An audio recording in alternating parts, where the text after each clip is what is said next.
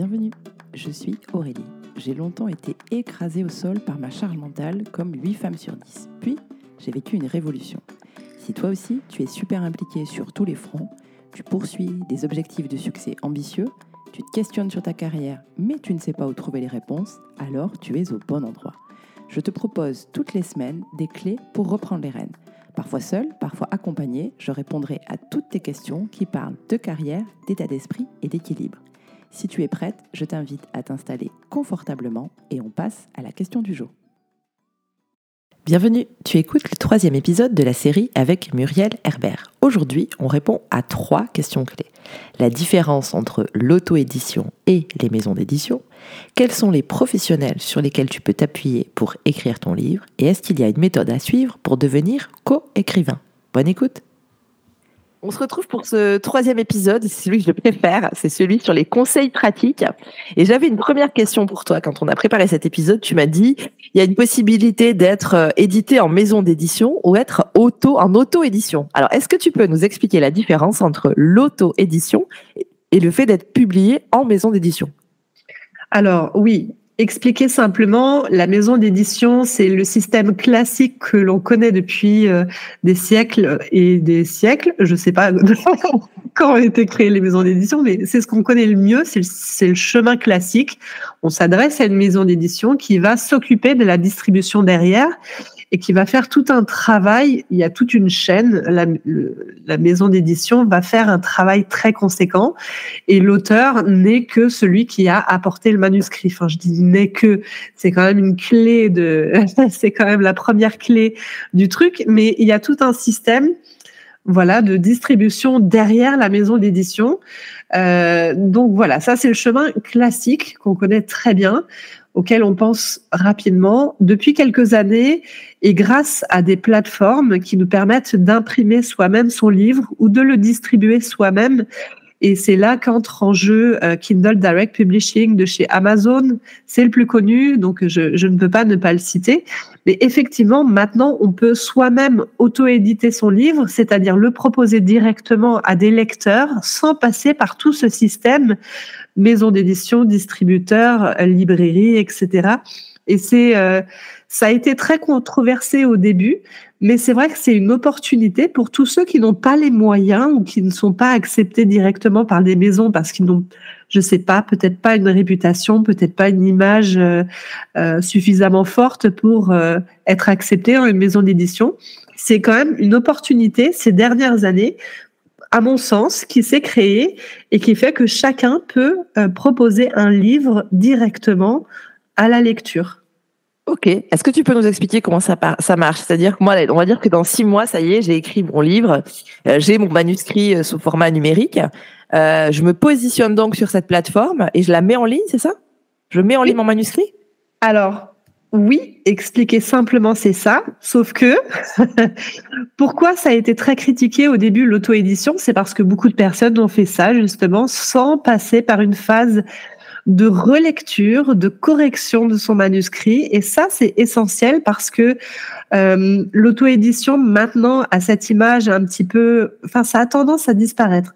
Mais elle avait cette image de euh, cheap, tu vois, c'est vraiment le, livre euh, bas de gamme qui n'est pas corrigé, qui a des fautes d'orthographe, parce que ben, on, on ne pensait pas à ça au début, on ne connaît pas forcément les différentes phases de publication d'un livre. Et la correction, enlever toutes les coquilles, en fait partie. C'est très important. Maintenant, on le sait. Donc maintenant, les, auto, les, les, les auteurs auto-édités le savent et font corriger leur manuscrit. C'est très important. Et après, tu le mets sur la plateforme et tu as un lien qui te permet de communiquer ton livre et la plateforme s'occupe de tout. Elle auto, elle, elle comment dire, elle imprime, elle distribue, elle envoie. c'est quand même magique. Il faut, faut, le dire. C'est vraiment, euh, c'est super. Ah, j'avais pas conscience de ça. Donc, une fois que ton manuscrit a, été recorrigé, a été décoquillé, a été voilà, il est parfait, tu le mets. un coût. Ce qui a un coût. Ah oui. le dire, ça a un coût. Ouais. Parce qu'on n'est pas tous des correcteurs euh, professionnels, hein, donc. Euh, ah oui, ça c'est sûr. Ouais. Je te confirme. On, peut faire des fautes d'orthographe. Euh, et du coup, après, une fois qu'il est sur cette plateforme, au fur et à mesure de l'achat en ligne, euh, cette, cette société, du coup, elle imprime et elle distribue les livres, c'est ça? Une société ou tout simplement un solopreneur, bien sûr, oui, tout à fait. Ah oui, tu veux dire la, la plateforme Oui, la plateforme. Ouais, ouais. Oui, oui, tout à fait. La, la plateforme en question va imprimer le livre et le distribuer, l'envoyer directement à la personne. Tu peux aussi recevoir tes propres livres en tant qu'auteur à un coût vraiment qui défie toute la concurrence puisque ça va être juste le coût d'impression, le coût d'envoi. On te l'envoie, euh, je sais pas moi, pour 3-4 euros le livre. Tu les, tu les dédicaces et tu peux les envoyer toi-même à tes lecteurs. Donc c'est vraiment, euh, c'est vraiment super chouette comme système qui, je comprends que ça peut faire peur au système classique des maisons d'édition, mais de toute façon, il y a quand même un monde entre les deux qui fait que l'un et l'autre peuvent coexister, je le pense, très sincèrement. Les maisons d'édition aussi ont, euh, comment dire, un avantage par rapport à l'auto-édition. Je tiens à le préciser parce que c'est vrai que ça a fait débat pendant des années et des années, mais les maisons d'édition aussi, c'est super dans le sens où tu as une certaine crédibilité d'entrée de jeu et puis euh, ça facilite les choses. Enfin, faut quand même voir que d'envoyer des centaines et des, centaines de livres chaque jour, peut-être pas chaque jour, mais au moins les premiers jours, tu en envoies beaucoup quand même.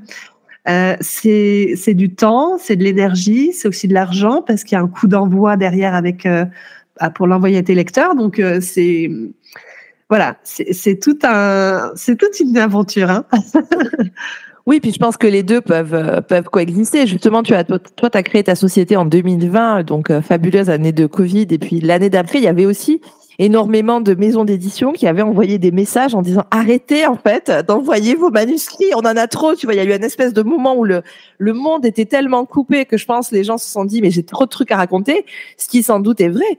Euh, le chemin dans une d'un livre dans une maison d'édition c'est quand même très très long, mais ça n'empêche pas que euh, les deux puissent coexister et qu'on puisse aussi euh, aller sur de l'auto-édition. Est-ce que tu aurais une idée du coût à peu près de faire euh, son livre en auto-édition C'est la question piège de l'épisode. Bah oui, c'est une question piège parce que euh, tu vas avoir. Euh, après, le temps c'est de l'argent et c'est vrai que le temps que t'écris, bah, tu, tu peux pas faire autre chose. Donc il y a ça à prendre en considération. Il y a le coût de correction. Je peux pas te donner des montants, mais tu, tu vas avoir de 200 200 un correcteur qui va pas faire un gros gros travail, mais qui va décortiquer euh, les choses et tu vas avoir un gros, un bon, un, correcteur très fiable qui va plutôt être vers 700, 800. Tu vois, il y a une marge très très grande entre les deux. Euh, peut-être un peu plus même, tu vois. Donc euh, ça dépend de la grosseur du manuscrit, ça dépend de plein de choses. Ça peut être plus si c'est un manuscrit de 500 pages. donc donc voilà, euh, c'est à prendre en compte. Ce qu'il faut prendre en compte aussi, c'est la mise en forme. Tu ne peux pas mettre un manuscrit euh, directement sur une plateforme pour que les gens le lisent si tu l'as pas mis en forme, s'il n'est pas joli à l'intérieur comme à l'extérieur. On pense à la couverture, mais pas que. Il y a aussi la mise en forme intérieure. Ça, c'est très important. Et ça a un coût aussi. Il faut faire appel à un graphiste ou alors passer du temps euh, sur des logiciels spécialement pour ça. Ouais, je pense qu'on n'imagine pas un peu les, euh, les coups cachés. Bon, du coup, on se dit qu'on peut se lancer, que c'est possible euh, et qu'on n'a pas besoin d'être le CEO de je sais pas quelle société pour euh, se lancer. On peut aussi être un entrepreneur, on peut être un salarié, on peut être une entreprise qui a envie de raconter son, son histoire et donc son why et pas que son produit. Est-ce que tu as une méthode à conseiller? Voilà, si je, demain je suis chez moi, pas en Normandie mais à Lyon, devant mon ordi, et je veux me lancer, quelle est la, quels sont les conseils, quelle est la méthodologie que tu pourrais nous conseiller? Bon, alors je m'insurge. J'adore la Normandie. Alors, il faut arrêter. De... La Normandie. Mais tu vois, c'est l'imaginer. Alors, je peux te dire la Bretagne si tu veux. Ouais, plutôt.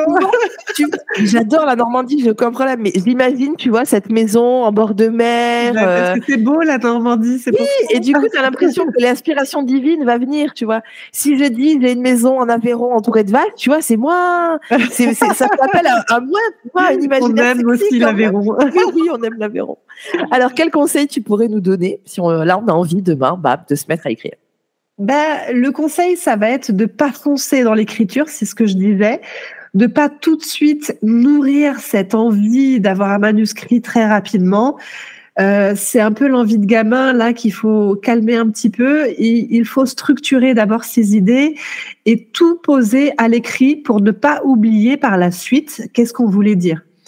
C'est très important d'avoir un cap, euh, exactement comme quand tu décolles d'un avion, ok, tu fais le checklist de tout, tout va bien à bord, ok, bah, quelle direction je prends, ok, donc je mets la direction, hop, je décolle et j'y vais. C'est un peu la même chose en écriture. Tu vas poser tes, tu vas te faire une checklist un petit peu de, ok, j'ai bien posé toutes mes idées de ce que j'ai envie de dire par rapport à ce why, par rapport à ce pourquoi, et puis euh, voilà ce que j'ai envie que le lecteur se dise à la fin du livre il ferme son livre et il se dit ça.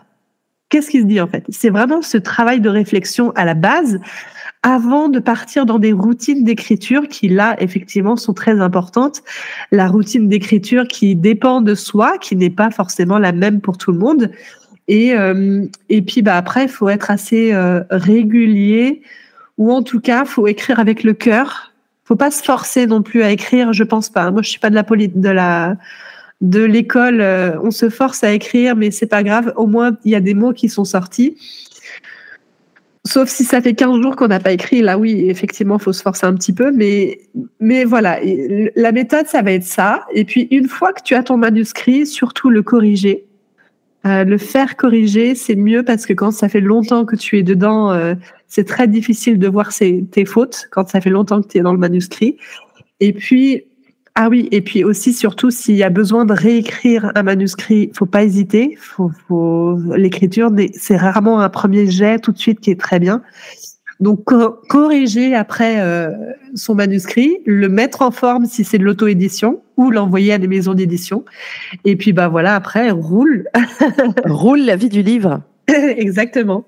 Ouais, mais je pense que tu as raison, c'est hyper important de remettre un cadre. Euh, et j'adore ton image du décollage et du, euh, euh, de la vérification des toboggans, de la porte opposée, de voir que tout va bien. C'est exactement ça. Et de voir où est-ce que tu veux aller, en fait. Qu'est-ce qui se passe à la fin de ton livre? Euh, euh Exactement. L'inspiration divine, elle vient pas comme ça. ça tu commences pas à écrire et t'écris pas pendant dix jours et hop, t'as les points finaux et c'est fini. Il y a une vraie structure. Comme il y a une structure, d'ailleurs, tu l'as très bien dit, euh, dans le cinéma, dans les séries télé, dans tous les contenus euh, que tu peux visionner, écouter, regarder. Euh, j'imagine qu'un scénariste d'un film, il se dit pas tiens, je vais écrire un, un film qui parle d'eux et puis je vais me laisser porter, ça viendra quoi. Oui, c'est ça, c'est ça. Il y a, vraiment euh, un mélange entre je me laisse porter par l'écriture et par euh, mes mots qui me viennent, je me laisse porter par ça, mais à l'intérieur d'un cadre qui est assez organisé une, routine d'écriture, euh, une structure, une trame de rédaction qui est quand même définie en amont.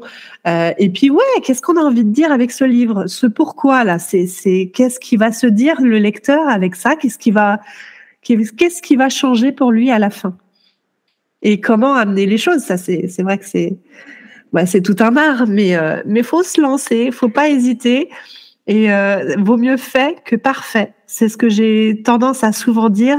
Vaut mieux avoir un manuscrit et même si tu as des choses à redire, au moins tu l'as fait, que euh, d'avoir des regrets, de te dire toute ta vie, j'aurais bien aimé écrire un livre à ce sujet. Euh, mince, mince, mince, je me suis jamais lancée. ouais, c'est vrai. Je suis bien d'accord avec toi. Mieux vaut fait que parfait. Du coup, toi, tu formes à la coécriture. Est-ce que tu peux nous raconter un petit peu ça, Muriel? Eh bien oui, ben, en fait, tout ce qu'on a vu là, c'est un peu le travail d'écriture pour soi. Euh, il y a un petit travail en plus quand il s'agit d'écrire pour quelqu'un ou pour une entité ou pour une idée. Et ça, euh, ça s'apprend. C'est une méthodologie assez particulière qui permet de transcrire, euh, déjà de travailler le sujet avec la personne. Cette checklist, un petit peu, si tu veux, c'est le, le brevet du pilote. c'est le brevet du copilote. Euh, et ben, euh, comment faire pour euh, si jamais le pilote il peut pas écrire, il n'a pas le temps ou euh, bah il a un bras cassé, je sais pas. il est dans l'avion et c'est à toi de faire décoller l'avion. Bon, bah tu fais comment? Et ben en gros c'est plus ou moins les mêmes règles, sauf qu'il va falloir transcrire un peu ses idées, savoir les mettre dans un ordre particulier pour arriver au message qu'il a envie de dire. Bon, bah, ça, c'est un travail assez, euh, assez, assez fort. Enfin, pour moi, c'est, c'est génial parce que la finalité, c'est quand même de faire passer des messages, d'écrire un livre, euh, même si c'est pas en son nom, c'est pas euh, c'est pas dans l'ombre. On collabore ensemble en équipe. C'est de la coécriture. On co-crée un livre, un ouvrage, et, euh, et ça transforme la vie des lecteurs puisque c'est des livres de non-fiction très généralement. Donc, euh, donc voilà ce que j'apprends aux passionnés d'écriture, ou en tout cas ceux qui ont envie de se lancer, cette petite voix qui, qui leur dise euh, Ah, je, je ferais bien ce métier-là. Euh, voilà, faut pas hésiter à se lancer. Surtout que quand on a préparé cet épisode, tu m'as dit en effet qu'il y avait eu beaucoup, beaucoup, beaucoup de demandes de coécriture. Oui, parce qu'il y a de plus en plus d'entrepreneurs. Donc CQFD, j'ai envie de dire, parce que mathématiquement, il y en a de plus en plus qui, eh ben, qui ont des expériences, qui ont des messages à faire passer. Et par expérience, je sais qu'un livre, ça va forcément appuyer son activité. Donc, euh, faut pas hésiter à se lancer. Du coup, ta formation de coécriture, combien de temps elle dure et comment elle fonctionne? Elle dure 10 semaines. Alors, tu as à l'intérieur deux semaines de pause et huit semaines théoriques qui te permettent de comprendre comment structurer les idées d'une personne, comment écrire de façon judicieuse euh, à la place d'une personne et puis, euh, et puis faire passer ce fameux message, ce fameux why. Ça dure donc dix semaines en tout. C'est un accompagnement. C'est pas une formation en ligne où tu ne fais que regarder des vidéos. C'est un accompagnement. C'est-à-dire qu'avec ces vidéos-là ou ces audios, si tu as envie d'écouter euh, plutôt que de regarder, c'est aussi possible. Et euh, ce qu'il faut savoir, c'est qu'il y a un accompagnement très fort. Il y a un coaching qui va avec, et individuel et de groupe. Donc, euh, donc il y a tout pour réussir. Ok. Et tu fais des masterclass, crois, où tu expliques un petit peu la méthode, hein, c'est ça? Tu vas en avoir là au cours des mois de mai-juin oui, c'est ça. Régulièrement, je fais des masterclass pour expliquer c'est quoi la coécriture, parce que très souvent, on confond avec l'écriture à quatre mains. Ça, c'est dans les fictions. On écrit à deux et, euh, et on écrit autant l'un que l'autre. Euh, là, c'est pas tout à fait la même chose. C'est écrire pour quelqu'un et c'est pas ghostwriter. On n'écrit pas dans l'ombre. On écrit en équipe on collabore. Euh, il n'y en a pas un euh, qui est dans l'ombre de l'autre. Donc voilà, même si le, même si on travaille pour quelqu'un qui sera auteur à 100%, enfin moi personnellement je travaille au forfait, donc il, a ses droits euh, à 100%. Et c'est ce que j'enseigne aux gens, c'est une méthode qui marche très bien parce que ça, ça fonctionne très bien. C'est vrai qu'il y a une forte demande et il y a de plus en plus de personnes qui rentrent dans cette école. Très bien. Donc, je mettrai dans les notes de l'épisode hein, euh, ton compte LinkedIn et ton compte Instagram euh, pour suivre les prochaines actualités et donc les prochaines dates de masterclass. Et on va finir par la question signature, qui est toujours la même, qui est c'est quoi pour toi une post boost, Muriel? Oh, une post boost. Moi, je vois, je vois une bougie, je vois un livre et je vois une petite musique d'ambiance et une belle histoire un pourquoi très fort, un livre qui me, qui me chamboule. Cool, merci beaucoup. J'étais ravie de t'accueillir, euh, Muriel. Je mettrai dans les notes de l'épisode, bien entendu, tes comptes LinkedIn et Instagram, et aussi le lien euh, vers ton best-seller si jamais des auditrices euh, sont mamans de jumeaux ou jumelles, et puis bien entendu aussi la liste de tes autres, de tes autres ouvrages. Merci beaucoup, Muriel. Merci à toi, Aurélie. J'espère que tu as apprécié cette euh, série spéciale avec Muriel Herbert sur l'écriture. On a vu pas mal de choses dans ces trois épisodes. D'abord qu'il ne fallait pas avoir peur d'écrire, euh, qu'il y avait des possibilités d'acquérir une méthode, dont Muriel t'a expliqué ça euh, de manière très précise et très concrète, et surtout que finalement la coécriture est aussi un métier en vogue puisqu'il y a de plus en plus d'entrepreneurs sur le marché qui ont des choses à dire et qui ont développé des choses. Donc c'est aussi une perspective de carrière possible d'allier euh, ton envie et ton appétence pour l'écriture pour en faire ton business. Je te laisse sur ces mots et je te dis à très bientôt.